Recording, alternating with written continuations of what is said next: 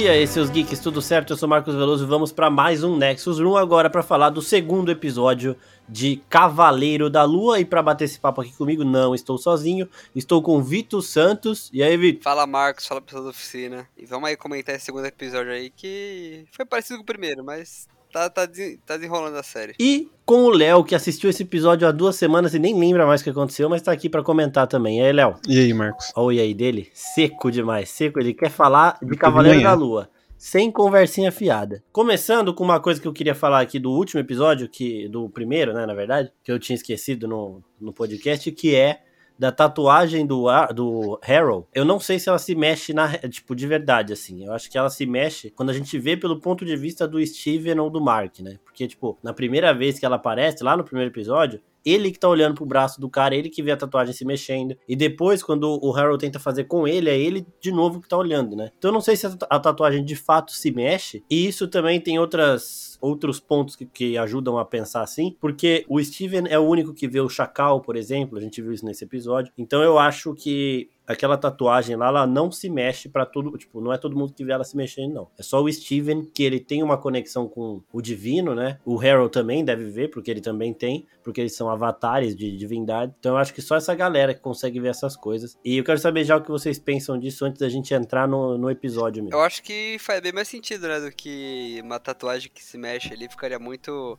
uma explicação para fora da, da realidade da série, né, do universo que a gente vê da Marvel. Então, só ele ver o Chacal, só ele ver a tatuagem se mexendo, acho que faz mais sentido com, com todo o contexto, né? E eu, eu achei bem interessante o, o jeito que eles fizeram ali ele brigar com nada, e depois, na hora que o Mark assume ali o corpo, afastar, brigar pra outro lugar, mas a gente vai falar mais pra frente, né? É igual eu tinha falado, né? Tipo, só dá pra você ver esses bagulhos se você tiver a conexão com, com a magia egípcia. É, não, então beleza. Agora já vamos entrar então na discussão do episódio, do segundo episódio, que se chama Invoque o Traje.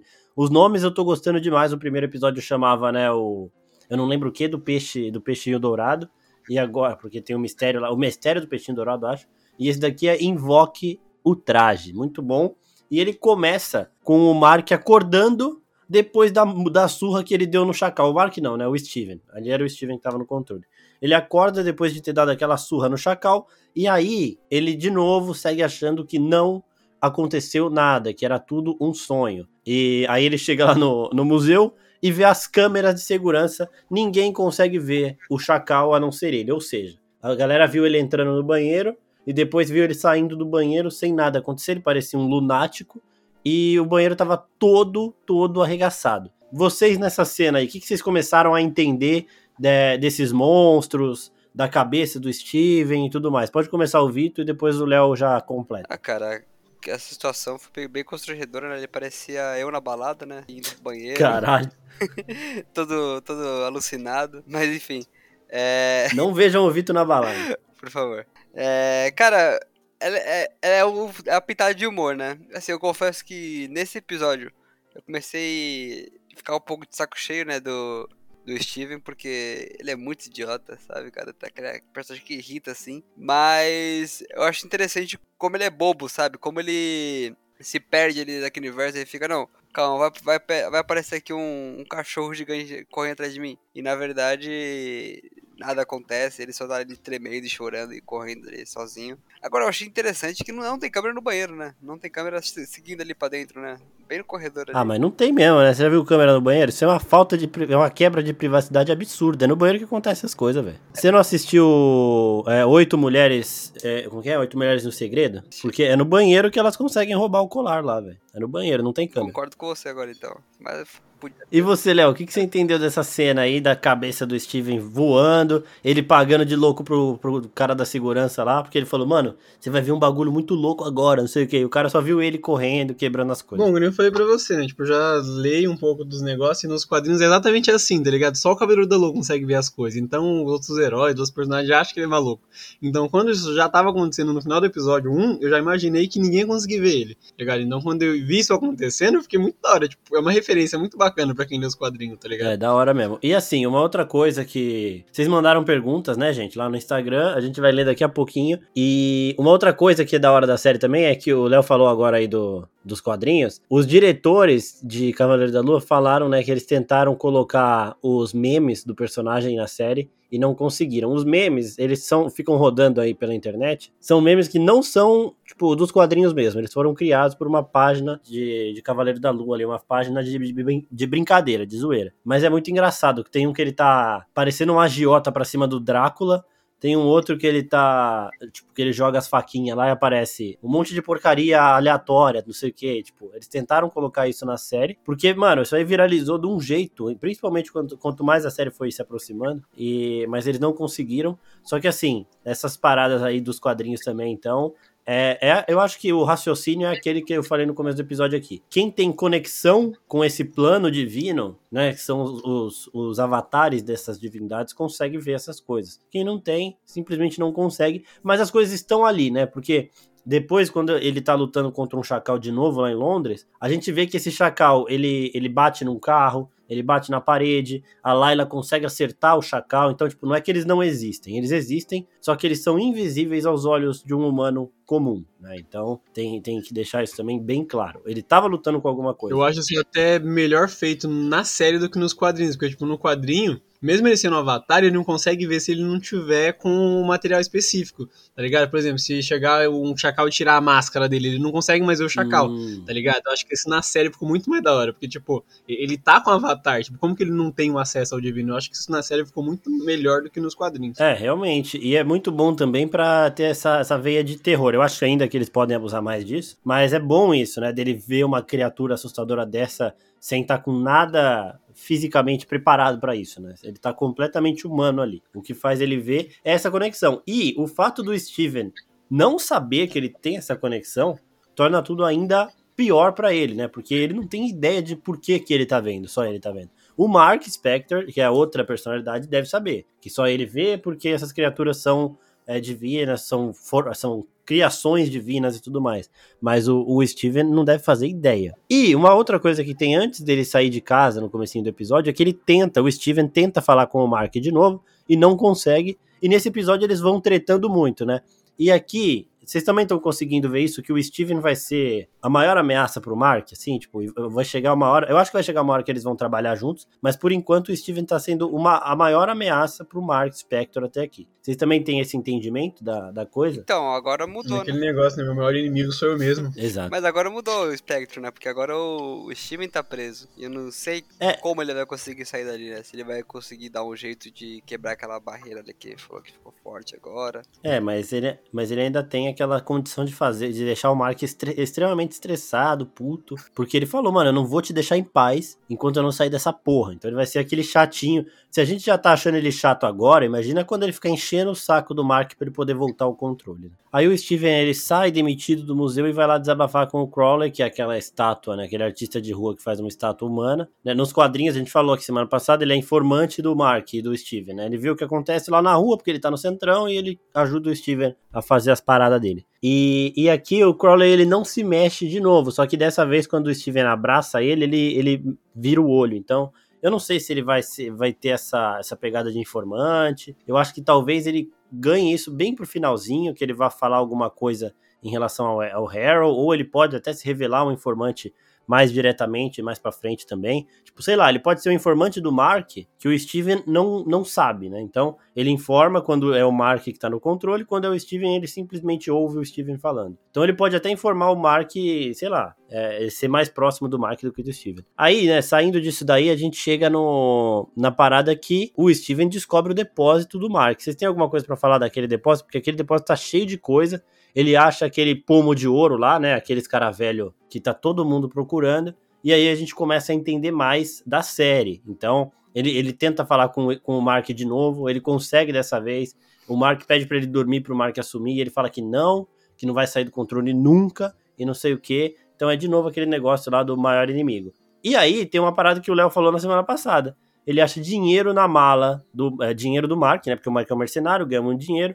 E aí, é, será que ele vai, Léo, começar a investir esse dinheiro aí e ficar rico? Eu acho que se isso for feito, acho que vai ser feito lá pro final da série, quando eles terminarem de resolver tudo, tipo um bagulhozinho final, você vê o ele ali com dinheiro, com um carro top. Eu acho que eles não vão parar a trama pra mostrar essa subtrama, tá ligado? Mas eu acho que vai ser muito da hora se isso for mostrado. É, como é uma história meio que de origem, né? Dá pra fazer isso. Eles resolvem a treta e aí no final as duas personalidades se entendem e o Steven faz essa aí pro Mark e deixa eles ricos, né? Vitor, tem alguma coisa interessante pra você falar que você viu aí dentro desse depósito? Alguma coisa dessa cena aí? Cara, eu achei interessante que tinha uma cama lá, ou seja, aquele tempo que ele acha que ele tava dormindo ali, né? Que ele passou acordado na casa dele, na verdade, o Mark tava ali dormindo no, no, depósito, tava ali vivendo a vida dele de mercenário. Então, isso, querendo ou não, traz uma dinâmica nova ali, né, pra, pra que a gente tava sendo apresentado no começo, né, que ele sabia que ele era sonâmbulo, sabia que ele fazia as coisas dormindo, mas na verdade nem na casa dele ele tava, né. Então,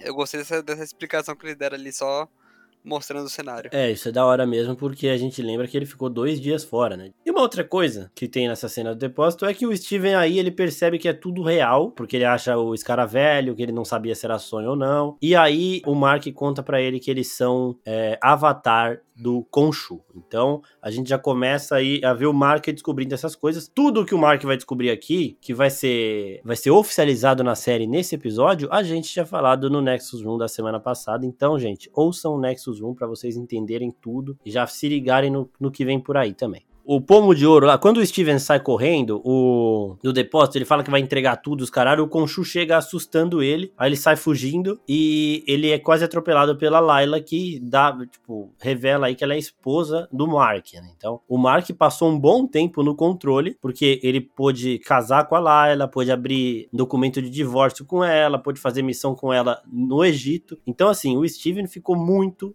tempo fora do corpo, né? A gente não tem uma noção exata de quanto tempo, mas ele ficou muito tempo, porque o Mark fez muita coisa, sem a Layla ter noção que ele tinha esse transtorno de dupla, de múltiplas personalidades aí. É, o que, que vocês acharam aí da relação dela com o Mark?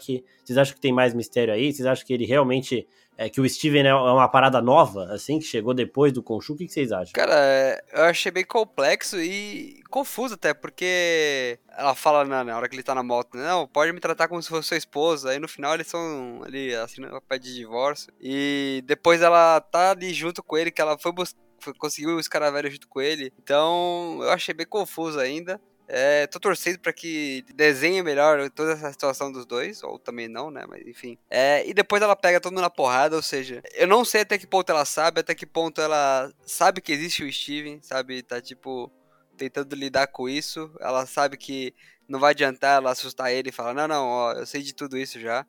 Então eu acho bem confuso. E a, a, história do Mark, ele é de outro corpo, né? Porque o Khonshu fala no final ali que ele pegou o cadáver ali e colocou no corpo do, do Steven. Então eu não sei se, a, se ela chegou antes, né, do, do Mark. Eu acho que o Mark encontrou ela depois nesse corpo já do, do Steven. Não, não.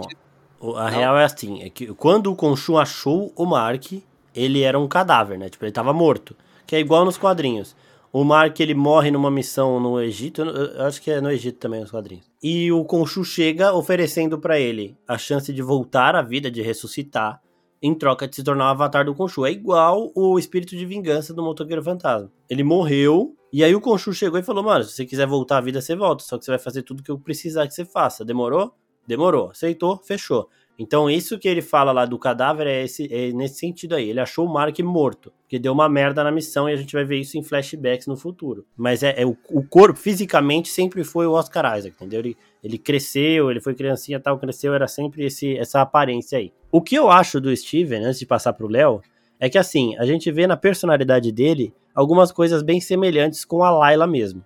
É, eles têm o mesmo autor favorito, os dois se interessam pela mitologia egípcia, em ler o, aquelas escritas é, mais antigas e tudo mais, então eles estudam muito isso, e ela vai estranhando as coisas que eles têm em comum. Então eu acho que o Mark pode ter suprimido muita coisa quando ele absorveu, foi, foi, se tornou avatar do Khonshu e tudo mais. E essas coisas todas, elas se juntaram e formaram o Steven. Então, a maioria dessas coisas, ou boa parte dessas coisas, tem a ver com a Layla, certo? Então as coisas que a Layla gosta, o Steven vai gostar, porque eram coisas que estavam dentro do Mark, só que ele não expressava. Essas coisas se separaram da personalidade do Mark e começaram a se expressar de uma forma é, dessa forma, né? De, de, múltiplas personalidades aí. Uma nova personalidade que tem muito da Layla. Então eu vi o Steven tendo muito em comum com a Layla. Ela até no final abre um sorrisinho por conta disso, porque é o mesmo autor que eles gostam, eles gostam das mesmas coisas, e o Mark não era assim. Então eu acho que o Steven, ele, não sei se ele surgiu agora, eu não, eu não, não sou eu não entendo dessas coisas de, de múltipla personalidade, não sei se isso daí pode vir a acontecer de uma hora para outra, ou se você já nasce com esse transtorno, então eu não posso falar diretamente. Só que eu acho que assim, o Steven tem muito da Layla, porque é, ela, ela marcou a vida do Mark de alguma forma. E você, Léo, o que, que você acha aí da relação dos dois? Dos três, na verdade, né? Do Steven, do Mark e da Layla. Não, mano, a relação deles é muito da hora, tá ligado? Muito da hora a forma que você colocou isso, né? Como que veio as personalidades, que a gente não sabe ainda, né? Porque não foi mostrado na série ainda como que foi colocar a sua personalidade. Mas no último podcast, né, eu tinha comentado que, pelo menos nos quadrinhos, as personalidades elas vieram por causa do Khonshu. Né, porque ele tem quatro personas, aí ele foi colocando as quatro no Mark. Tá ligado? Eu não sei se vai ser assim na série, mas seria da hora se colocar assim isso futuramente. Tá ligado? Não, não sei se dá pra encaixar isso agora, né? Porque tanta coisa acontecendo na trama, se parar pra colocar isso é outra coisa que pode acabar, tipo, colocando demais. Podem, tipo, colocar que, ah, tipo, agora na série que ele sempre teve isso, ou coisa do tipo, e depois, quando ele tiver um futuro sério, aparecer em outra, em, em, outra coisa da Marvel, colocar isso, tá ligado? Explicar. Que ele tem isso por causa do Khonshu. Da hora, da hora. Isso é da hora mesmo. Nesse momento, a Layla, ela pega o, o escaravelho, ela fala, né, que é do, do túmulo da Amit, né, da tumba da Amit. Então, o Harold, ele quer isso daí pra achar a tumba da Amit, que tá escondida no Egito, ele quer achar para ressuscitá-la. E aí a polícia chega, mas são policiais do Harold, e eles querem esses caras velhos. Só que como a Layla tava lá, ela consegue se esconder e fugir com ele. Beleza. Aí eles acham um motivo para levar o Steven, né? E a gente vê que o Harold é extremamente influente. No episódio anterior, o Vitor já tinha lembrado lá que dentro do museu tinha muita gente fiel ao Harold. E agora na polícia também tem gente fiel ao Harold. Então o cara ele tá em todos os lugares e ele tá fazendo tudo que ele precisa fazer para achar é, esses caras velhos para achar a tumba da Amit. Aquela parada que o Léo falou semana passada. Essas divindades egípcias, elas não conseguem aparecer fisicamente no nosso plano, né? Então o Khonshu ele não consegue machucar o Steven fisicamente. Não consegue obrigar fisicamente o Steven a fazer o que ele quer. Mas ele assusta o Steven porque o Steven já é um apavorado então qualquer barulhinho que o Khonshu fizer, o Steven vai se apavorar. E aí, quando ele faz isso com o Harold perto, que o Harold tá tentando passar de bonzinho pro Steven, o Harold fala, ele só pode fazer isso com você, tipo, ele não pode fazer mais do que isso. Então ele é meio que uma assombração ali, mas que fisicamente não pode fazer nada, porque esse, essas divindades egípcias, elas precisam de avatares para atuar na, no nosso plano. Foi o que o Léo falou na semana passada. E eles querem justamente ressuscitar a Amit para que ela seja tipo Thor no nosso plano, para que ela seja fisicamente aqui. E o que, que vocês acharam do Harold, de toda essa. daquela vilinha que ele tem, do pessoal lá vivendo numa sociedade aparentemente pacífica e prosperando. O que vocês acharam disso tudo? Tirando aquela parte de matar a criança, mano, é tão bonitinho, os caras ali comendo de graça, um se ajudando o outro. Nossa, muito lindo, tá ligado? Tirando a parte da. que eles são super fanáticos na religião deles, tirando isso, mano, é tranquilo. É muito engraçado aquela cena, né, que o Steven olha e fala, mas, mas vocês matariam crianças?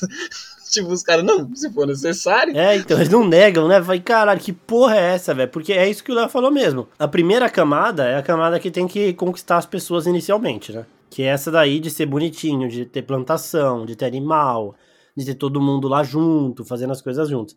Você vê Mas é isso. É muito lindo, mano, isso, cara, é muito lindo. Eles, eles é, vão comer então. e falam, não, quem fez esse, essa salada de tomate foi o rapaz. Ele, nossa, ele é muito gente. A família dele, nossa, muito bacana. É. Aí o, ele chega, não, mas e criança, vocês matar? Se for necessário, sim. Os caras falam com um sorriso no rosto, mano. É muito engraçado. É, ele fala abertamente, tá todo mundo ouvindo, então todo mundo lá sabe de tudo isso, né? Ele joga a bola com o caco de vidro no pé, ele conhece todo mundo. Então, é, é isso que o Léo falou. Eles, eles trazem, eles, né, eles aproximam as pessoas, eles atraem as pessoas com essa primeira camada, de ser um lugar onde todo mundo vai encontrar o seu espaço, onde todo mundo vai ter companheirismo, vai ter uma pessoa ali para ajudar, e onde o líder conhece todo mundo e cuida de todo mundo. E aí essas outras camadas, elas vêm depois, né? E é aquilo, e é isso que ele estava coletando na praça do primeiro episódio. Porque aquela praça, que tem toda a cena de ação do primeiro episódio, que ele usa os poderes dele, mata a senhorinha e tudo mais, é ali que ele coleta as pessoas para essa vila. Aquela praça não era em Londres. O Steven nem sabe como ele chegou lá, fala, mano, preciso voltar para Londres. Então, o que que acontece? O Harold, ele sai nessas expedições, ele acha as pessoas que a Amit aceita, certo? Nesses cultos dele aí que vai muita gente. E aí ele leva para essa vilinha e se torna parte desse time. Então é assim que ele faz, é, que ele une essas pessoas, a Amit que escolhe. É isso, né? Os caras eles estão naquela brisa de a gente tem que parar a pessoa antes dela cometer o crime. O problema é que eles não enxergam que talvez a pessoa não cometa o crime, ou seja, e eles estão punindo uma pessoa inocente, né? Toda aquela treta que a gente teve no Capitão América 2 e várias outras produções da Marvel, tanto em quadrinho e tudo mais. É, então, sobre a, a vila, é, cara, a hora que eu comecei a, a, cena assim, né? Ele começou a apresentar todo mundo ali, dando harmonia, e ele feliz com isso. Cara, meio bateu uma sensação Pyong Lee, assim, no Big Brother, sabe? Que eu fiquei um pouco constrangido. E da comunidade hippie e tudo. Mas enfim. É, é, é, o que vocês falaram, é perturbador, né? Porque eles ficam ali tranquilos e, e ele, ele vende ali a imagem de que ele está acima ali do bem e do mal, né? Que ele sabe quem vai fazer Exato. o bem e quem vai fazer o mal.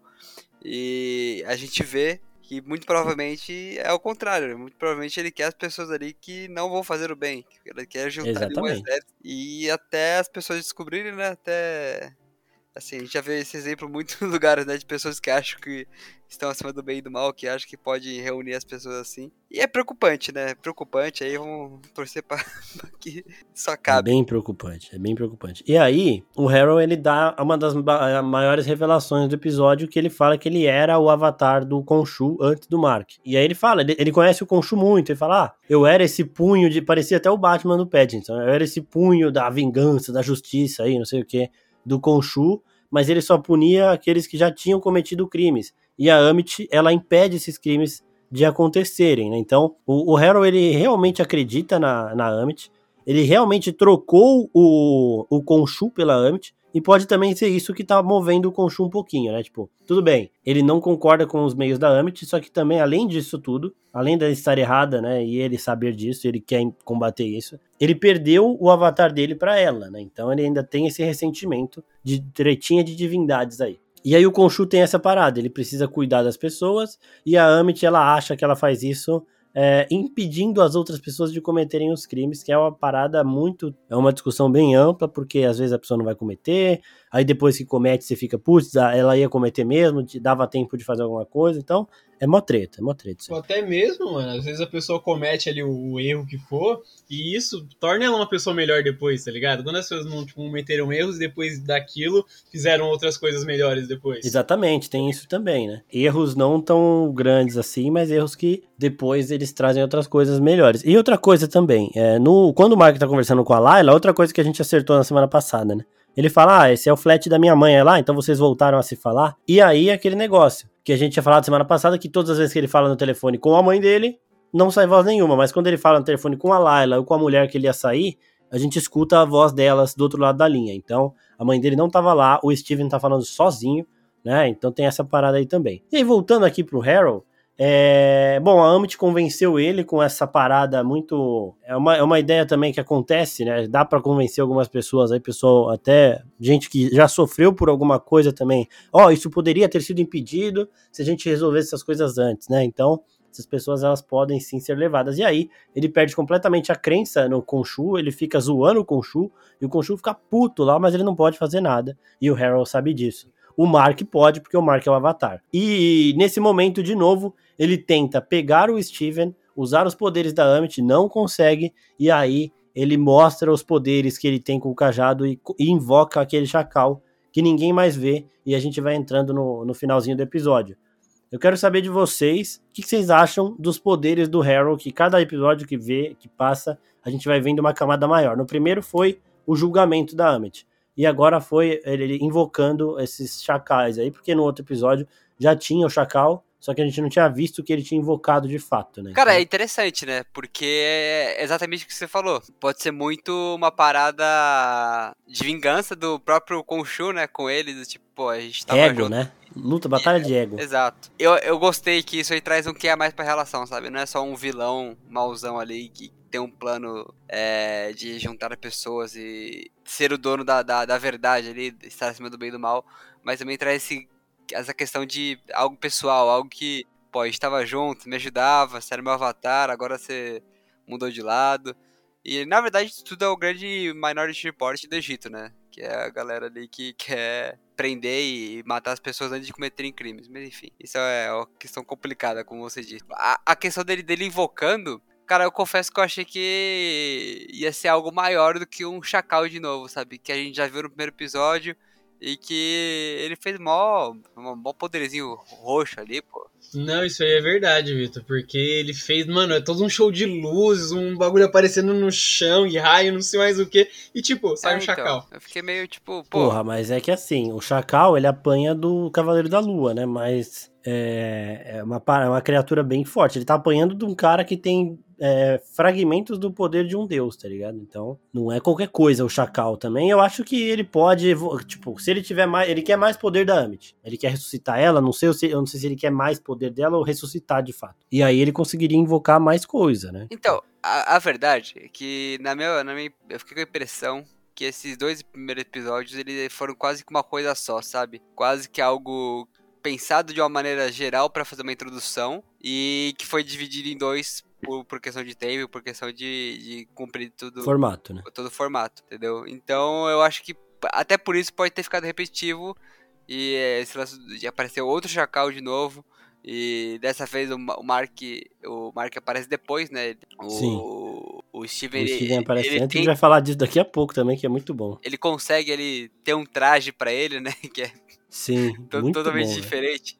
Mas enfim. E então eu acho que nessa questão ficou repetitivo por, por conta do formato e que, querendo ou não, a Marvel ainda tá tentando achar qual o formato ideal para séries, né? Eles ainda é, pisam muito em ovos quanto a isso, eles erram bastante, mas eu confesso que essa parte do Chacal ficou muito repetitivo pra Ó, mim. É, antes de passar pro Léo, só um negócio, a gente, a gente, a série tem seis episódios essa primeira temporada, então, né, um filme é dividido em três atos, os três atos da série são, episódio 1 e 2 é o primeiro ato, que acabou agora, o episódio 3 e 4 é aquele ato onde a gente vai ter uma, um vislumbre maior do conflito e vai ver provavelmente o protagonista falhando. E aí o, o quinto e sexto episódio, que é o terceiro ato, a gente pode ver as personalidades se unindo e aí sim ele conseguindo cumprir o, o objetivo final dele aí. Então acho que vai ser mais ou menos isso. E, Léo, o que, que, você também achou repetitivo? O que, que você achou aí do momento ah, Chacal? O Chacal eu concordo com o Vitor, mas não esperava outra coisa. Tipo, não precisava ser um bicho enorme, mas pelo menos um bicho diferente do que a gente já tinha visto, tá ligado? Eu acho que isso aí já seria um, um upzinho, mas eu concordo que, tipo, uma coisa funciona muito bem com a outra. Mas assim também, né? O, esse, esse chacal aí, é, o chacal é uma, é uma criatura bem conectada à mitologia egípcia e tudo mais, mas ele, ele é mais ligado ao Anubis, né? Tipo, sei lá, acho que parece mais o Anubis também, sei lá. Achei que a Amit invocaria umas criaturas com cara de jacaré, igual ela, assim. Mas eu gosto de Chacal porque o Chacal ele meio que representa a mitologia egípcia, né? Você pega pra ver a mitologia, tipo, não é só o Chacal, tem várias criaturas ali que são muito da hora. Sim. Tá você vai ler Cavaleiro da Lua, você não vira duas páginas sem ver um bicho diferente. Tá ligado? Então, tipo, tem todo um leque de criaturas que podem ser invocadas. Mas a gente pode ver isso nos próximos episódios, né? Quem sabe? Quem sabe, quem sabe. Mas eu acho que vai ficar no Chacal. Porque, mano, o Chacal, ele, ele é muito é muito ligado a essa mitologia. Você olha o Chacal, você já sabe que tá, tipo, caralho, isso é um Chacal e a mitologia egípcia. Então eu acho que é por isso que essa criatura é a criatura que a Emmett invoca. E esse episódio estava melhor também. Esse chacal ele era mais perigoso do que o chacal do primeiro episódio, porque esse daí deu mais trabalho. Fez o, o Mark, quando o Mark assume correr, deu uma tretinha, só que também foi empalado igual o outro também, acabou morrendo na porrada. Só que antes disso, nós temos o momento do episódio, né? Que é o título do episódio, Invoque o Traje. Quando o Steven tá caindo, ele não deixa o Mark assumir o controle do corpo, ele tá caindo, e o Mark de dentro, desesperado, grita: Invoque o traje, invoque o traje. E aí o Steven invoca o traje. Só que, como a personalidade do Steven é uma e a do Mark é outra, a versão heróica do Steven é uma e a do Mark é outra. Então o Mark Spector ele vira o Cavaleiro da Lua enquanto o Steven Grant vira o Senhor da Lua, que é esse cara com terninho, né, mais estiloso, com aquela a luva de aquela luva também que é uma luva que a galera usa em museu para pegar nas coisas, né, para não deixar digital, não manchar nada. Então ele tem todo esse estilo do Senhor da Lua, ficou visualmente impecável também em relação aos quadrinhos. Só que, mano, teve a quebra da expectativa da personalidade, porque o Steven, ele, ele tá recebendo ali naquele momento o poder do Deus da lua, né? Ele tá recebendo um poder divino E, mano, ele fica, caralho, e que foda, não sei o que. E ele vai pra porrada com o Chacal também. Claro que ele não é tão experiente quanto o Mark, mas ele consegue dar seus sucos ali, ele fica muito feliz, né? Tipo, mano, vamos, não sei o que, eu posso, eu posso. Ele apanha e volta, e ele tá empolgado. O que, que vocês acharam dessa quebra de expectativa aí também, de ver, tipo, uma personalidade completamente pirada do Senhor da Lua? E ver o Mark também fora daquela chatice dele de estar tá assustado toda hora, né? O Steven. É o Steven, isso, o Steven. Entre aspas, ele não errou, né? É. Já tinha sido mostrado pra gente, né, que o Senhor da Lua ia estar tá na série. Sim. Eu imaginei que fosse alguma coisa semelhante aos quadrinhos, que, tipo, não é o Cavaleiro da Lua, mas ainda assim é um cara que sabe bater muito bem, como qualquer outro herói. Então, quando você vê ele com a roupa e você vê que ele não tá conseguindo bater, que ele tá todo perdido, tipo, quebra a expectativa, mas eu acho que é uma coisa que não vai estragar a experiência de ninguém, porque, tipo, é engraçado de você ver o negócio. Mano, é muito tá engraçado. Eu muito vendo isso. O Senhor da Lua é muito da hora, mano, esse personagem. Não tem, não tem, não tem como você não curtir. Tipo, você vai ler um quadrinho dele, o Cavaleiro da Lua, ele é aquele cara tipo Batman, tá ligado? Tá em cima de uma gárgula, tá indo de gancho em gancho, saca? Sim. Mas o Senhor da Lua não, mano, ele anda de limousine pela cidade. E, mano, isso é o melhor, Caralho. Tava lendo os quadrinhos pra poder falar sobre a série, não sei o quê.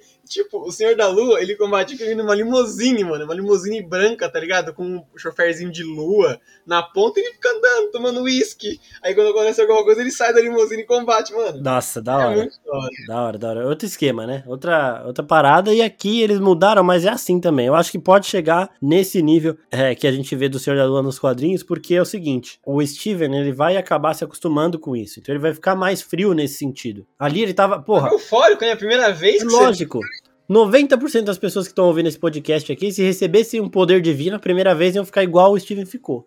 Então é isso, ele tava eufórico ali, mano, se divertindo na parada. Agora, conforme o tempo vai passando, ele vai se acostumando com isso e ele vai entendendo esses poderes, vai ficando rico, isso aí pro futuro, né, pra, pra outras produções.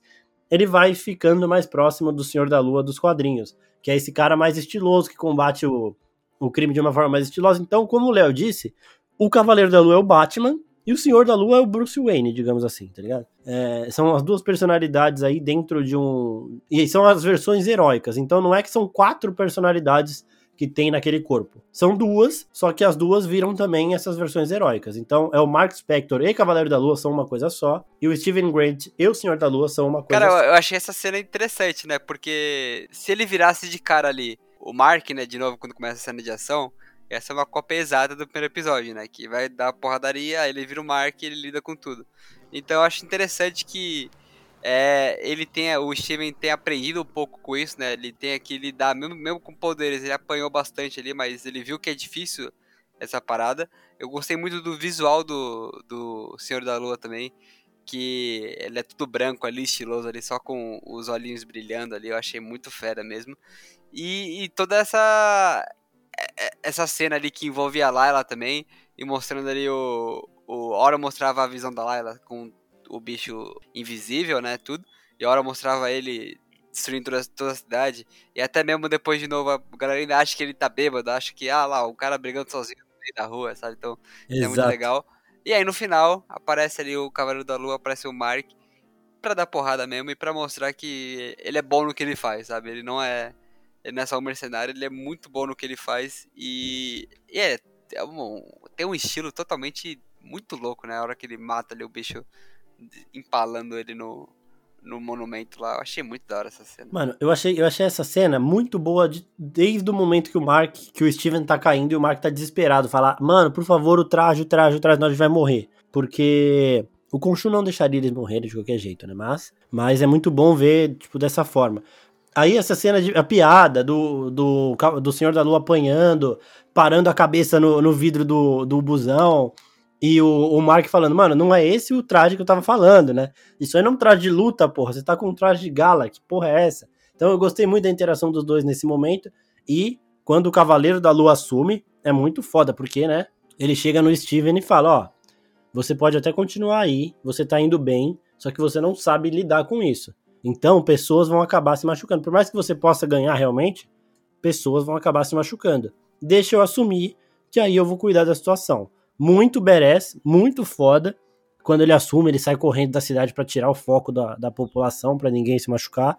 E, mano, arregaça o chacalzão. Uma coisa que a galera tinha reclamado do primeiro episódio era em relação ao CGI. Vocês se incomodaram com o CGI nesse episódio. O Léo, como ele viu os dois com uma coisa só, acho que ele vai meio que. Vai ser. O que, que você achou, Léo? Você viu alguma diferença ou não? Mano, é que nem eu falei pra você, o CGI ele não é aquele negócio absurdo, tá ligado? Sim. Mas a única coisa que realmente tipo, traz um pouco de incômodo pra mim é quando ele coloca o traje tá ligado? Porque todas as vezes que ele usa o traje é CGI. E, tipo assim, você consegue perceber que é CGI. É. E, tipo assim, na minha opinião, não precisa colocar o CGI em todos os momentos que o traje aparece. Tipo, tem as cenas que ele tá parado em pé. Mano, pra quê? O cara tá parado, ele não tá fazendo nada mirabolante, não precisa. É, ah, é cara, é eu tenho uma opinião forte sobre isso, né? Eu vi muita gente reclamando no, no Twitter ali, falando, meu Deus, a Marvel tá sem dinheiro, nossa, o que tá acontecendo? Ah, bota eu pra fazer. Irmão, se você tá se, se incomodando com CGI, sua vida tá muito fácil, né, cara? Vamos arranjar alguma coisa aí, né? Fazer, pô.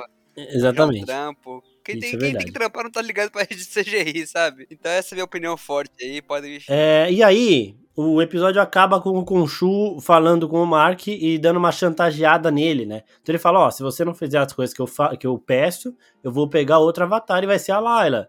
Você não quer que isso aconteça com ela. É, quando eu te achei, você estava morto, você deve muito a mim, eu vou te proteger. É aquele relacionamento abusivo lá, de que o cara faz uma ameaça de um lado, depois ele disfarça ela como com um comentário carinhoso, mas é um, um abusador, tá ligado? Ele, ele tá realmente abusando do Mark ali, e o Mark, nesse primeiro momento, pareceu meio na defensiva. Tá bom, vou fazer, vou fazer. Eu vi gente reclamando disso também, né? Porque fala, porque o Mark das HQs ele é mais lunático, ele é sádico e tudo mais. Só que, mano, o cara apareceu por dois minutos no episódio. Não, não tem como a gente falar que ele é assim. Foi um momento ali que a Layla tava perto, né? Então ele tava ainda mais assustado em relação a isso. E eu acho que o ponto fraco dele é ela, até por isso que eu acho que ele quer se separar. Mas ele sim vai manter essa personalidade, porque agora a gente vai começar a ver o Mark em ação. Porque o episódio termina com ele assumindo o corpo, com o Steven é, ficando para trás, né? Então a gente não vai ver Steven Grant nesse próximo episódio, pelo menos não fisicamente. Pode ser que veja no espelho e tudo mais. Mas o que, que, vocês acharam da relação do Khonshu com o Mark nesse momento? Né, de abuso aí e tudo mais, e dele chegando no Egito agora para começar a ação desenfreada. Provavelmente lá a gente vai ter flashback do que rolou antes, de como ele se tornou avatar do Khonshu, e vai explicar isso. Ele morreu na missão, Khonshu pegou e aproveitou a situação para conseguir um avatar poderoso. É aquilo, né? O relacionamento tóxico nunca é bom, né? Ainda mais quando é uma entidade egípcia super poderosa, né? Então. Mas enfim. É... Ah, e pra quem tá reclamando que ah, o Mark tá, tá diferente, é que ele vai ser diferente, gente? É outra mídia, é outro negócio. É, os quadrinhos estão lá, você não, você não vai perder ele, sabe? Só porque fizeram uma série agora, enfim. Vai ser diferente. E outra, a gente só viu, como você falou, dois minutos dele realmente. E, e, e pelas histórias que a gente ouviu dele, assim, o que a gente viu do contexto do Mark é um negócio meio, pô, cara mata as pessoas com tiro na nuca ali, né?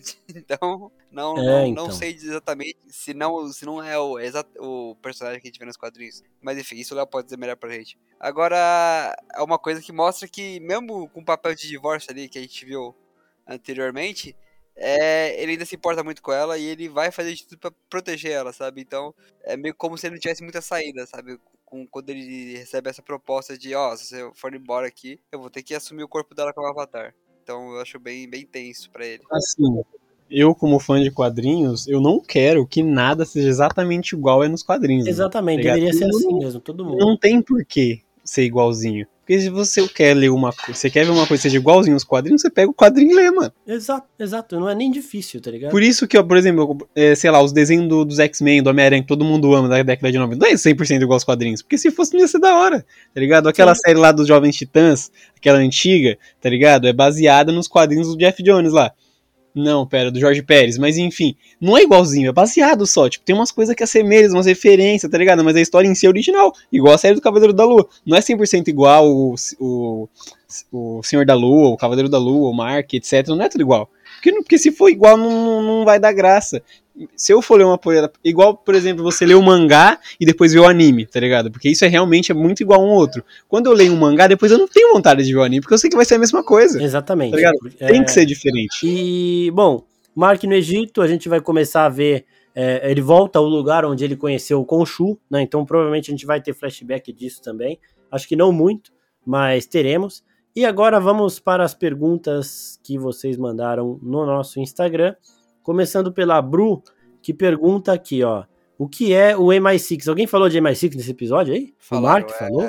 eles falam na hora que ele. Hora que ele tá conversando com o, a estátua, não é isso? Enfim, é, é a, a organização, organização secreta tipo o FBI, só que do da Inglaterra. É, tem muito no, nos filmes de Missão Impossível. É, então, inclusive acho que ele cita FBI e MI6 porque eles estão em Londres, né? Então é, se isso. fosse uma série norte-americana, falaria do FBI, como tá em Londres, ele fala do MI6. O traje de terno seria o Steven meio que usando o poder do Khonshu? Totalmente. O MTS Alves aqui pergunta. Quando o Mark usa o poder do Khonshu, ele fica com o traje do Cavaleiro da Lua, e quando o Steven usa o poder do Khonshu, ele fica com o terno, com o traje do Senhor da Lua, uma parada mais sofisticada. Lari Silva pergunta aqui: personagem do Ethan existe nas HQs? Sim, a gente falou semana passada, né? Só que é completamente irrelevante e não tem nada a ver com esse da série. Não teve muitas perguntas fora disso para esse episódio, não. A maioria foi em relação à relação Senhor da Lua e Cavaleiro da Lua, né? Então é isso que a gente explicou no episódio.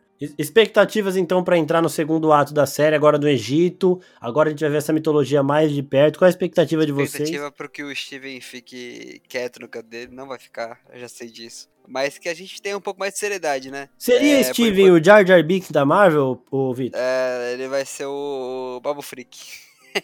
É! então, né? Puta, lembrei Babu disso. Freak é bom, pô. Ô, ô, Marcos, não me faz lembrar de Star Wars, não, por favor, cara. Não, desculpa, cara, desculpa, vai. É, Léo, o que, que, você acha agora deles chegando no Egito aí? Vai, vamos mudar de assunto pro Vitor não, não, agora não chorar. eles aproveitarem toda a mitologia egípcia e as coisas dos quadrinhos, ainda mais envolvendo o Amit e o passado do, de mercenário do Mark. É, isso vai ser foda. Eu queria ver um pouquinho do Anubis mesmo, porque, como a gente falou, tem relação com o Anubis, né? Porque quem julga não é a Amit, é o Anubis. É, só, que, só que aqui eles colocaram também o Khonshu nessa posição de punir os culpados, né? Só que quem decide quem é culpado quem não é, é o Anubis na, no pós-mortem lá. Agora, no, é, vivo assim, tá tendo essa relação. O Khonshu pune os que fizeram coisas erradas, enquanto a Amit quer punir quem ainda vai fazer coisas erradas. Eu também tenho expectativa para essa mitologia riquíssima do Egito que vem ganhando camadas. Eu sei que o Steven Grant não vai parar de aparecer, mas eu tenho a expectativa de que ele apareça e vá gostando cada vez mais da ideia. Então ele fica assim aos poucos meio assustado, é, tipo menos assustado, porque pensa você sendo uma pessoa tímida, uma pessoa que tenta ali se encaixar, mas às vezes não consegue. E aí, do nada, começa a acontecer uma pá de coisa dessa na sua vida. Tipo, você ter alucinação, você achar que tá em um lugar, acordar em outro, você, mano, você, é sozinho já, e você tá acontecendo tudo isso. Para mim, ele até levou numa, tipo, de um jeito bom, porque ele nunca, tipo, ele não, não falou, mano, vou ficar na minha casa, não vou sair mais, não sei o que. Ele tentou seguir a vida dele, ele nunca foi grosso com ninguém, tipo, ele continuava sendo gentil, ele ainda tentou ir no encontro com a mulher, cuidou do peixe dele, sabe? Todas essas coisas aí. Eu acho que ele lidou de uma forma até melhor do que muita gente lidaria. E é normal essa surpresa dele toda hora estar tá assustado, porque, mano, a gente. É, é um negócio de empatia lá. Se coloca no lugar dele. Você não ficaria assustado de ver um chacal, aí chegar no dia seguinte lá, ver a câmera não ter chacal nenhum, você tá andando aparecer um, um deus egípcio com a cara do Conchu, um bicho desse de 3 metros de altura, andando atrás de você num corredor escuro, com a luz acendendo e apagando? Porra, é normal, velho. Então eu acho que assim Olha, olha vai... Marco, não, você não me engana, cara. Eu sei que você, você, passa por isso quando você vai na Augusta lá. Você fica loucaço, você vê, você vê um chacal. Eu vejo alucinação direto. Quando eu saio, fico maluco. É, acontece então. Você eu tô... não me engana, não, Marcos. Eu me coloco no lugar dele, já passei por isso já. Mas assim, eu acho que agora ele vai acostumar cada vez mais com a ideia. Agora ele sabe que ele divide o corpo com outra personalidade. Agora ele sabe do Conchu. Agora ele sabe dos poderes. Então, eu acho que teremos mais Steven, só que de um jeito mas de boa também, porque eu vi muita gente reclamando disso realmente. Mas para mim é, é, faz parte, é entendível e eu acho que vai mudar a partir de agora. Bom, pessoal, queria agradecer a todo mundo que ouviu até aqui. Semana que vem voltamos com o Nexus 1 falando do episódio 3 de Cavaleiro da Lua e assim por diante. E também agradecer a todo mundo que mandou perguntas, a todo mundo que participou, ao nosso editor Guilherme Pim, ao Vito e ao Léo. Vito e Léo despeçam-se da galera, façam jabá de vocês aí e sigam todas as redes sociais do Oficina Geek. Estamos no Instagram, no Twitter, no YouTube, no TikTok, com lives na Twitch toda semana também. Então, tem até grupo no Telegram. Se quiser entrar no grupo Telegram, a gente fica conversando lá de teoria, de série, de Marvel, de tudo que você imaginar aí. Então entra lá pra gente conversar também. E é isso. Valeu, Vitor. Valeu, Léo. Podem falar aí de vocês, dos projetos de vocês. E até a próxima, pessoal. Valeu, Marcos. Valeu, pessoal. É sempre bom estar aqui falando de Marvel, falando de cultura pop. Mas dessa vez o jabá não é pra mim, não. O jabá é pra Marvel, né? Que não precisa de jabá. Mas é pra oficina, que no começo de maio vai lançar Doutor Estranho E, cara, vai ter muito conteúdo vai ter, Marcos? Fala, fala pra eles. Vai ter conteúdo para um caralho. Vai ser foda. A gente vai gravar coisa na, na pré-estreia. Vai gravar coisa depois. Igual a gente fez com Homem-Aranha. Só que aqui vai ter mais coisa ainda. Vai ter coisinha que a gente vai fazer na pré-estreia com vocês também. Então é isso. Eu vou estar com o pessoal da oficina ali pra cobrir o Doutor Estranho. E Sempre. eu ainda. Eu só vi um trailer. Eu só vi um trailer. Então, cara, pra mim eu tô esperando muito desse filme, viu? Eu tô, tô muito empolgado, tô muito empolgado. E Então não entra no Oficina Geek nesses dias, porque acabou de sair um spot e eu postei uns negócios lá. Eu estou É. fugindo, eu estou fugindo. Mas enfim, estou muito empolgado. E esse meu jabá. Meu jabá é daqui um mês a gente vai estar falando de Doutor Estranho pra É caramba. isso mesmo. E o seu, Léo? Fala um pouquinho aí da Team Comics. Valeu, Vitor aí, sempre com oficinas. O Vitor, ele, ele já é quase parte da oficina também. E, Léo, fala aí você também da Team Comics, dos- das redes sociais e tudo mais. Bom, que nem em todo episódio, a Team Comics tá em todo lugar, mano. Twitter, Instagram, Facebook, YouTube. É só jogar no Google, já aparece tudo. É isso aí então, pessoal. Muito obrigado. Aguardem, aguardem que maio vai ser foda. E sigamos com o Cavaleiro da Lua até chegar Doutor Estranho que vai arrebentar tudo também. É isso, pessoal. Muito obrigado. Até a próxima. Tchau, tchau.